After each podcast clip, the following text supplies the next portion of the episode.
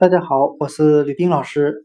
今天我们来学习单词 learn，l e a r n，表示学习的含义。我们用词中词法来记这个单词 learn 学习，中有单词 ear，e a r，表示耳朵的含义。我们这样来联想这两个单词的意思。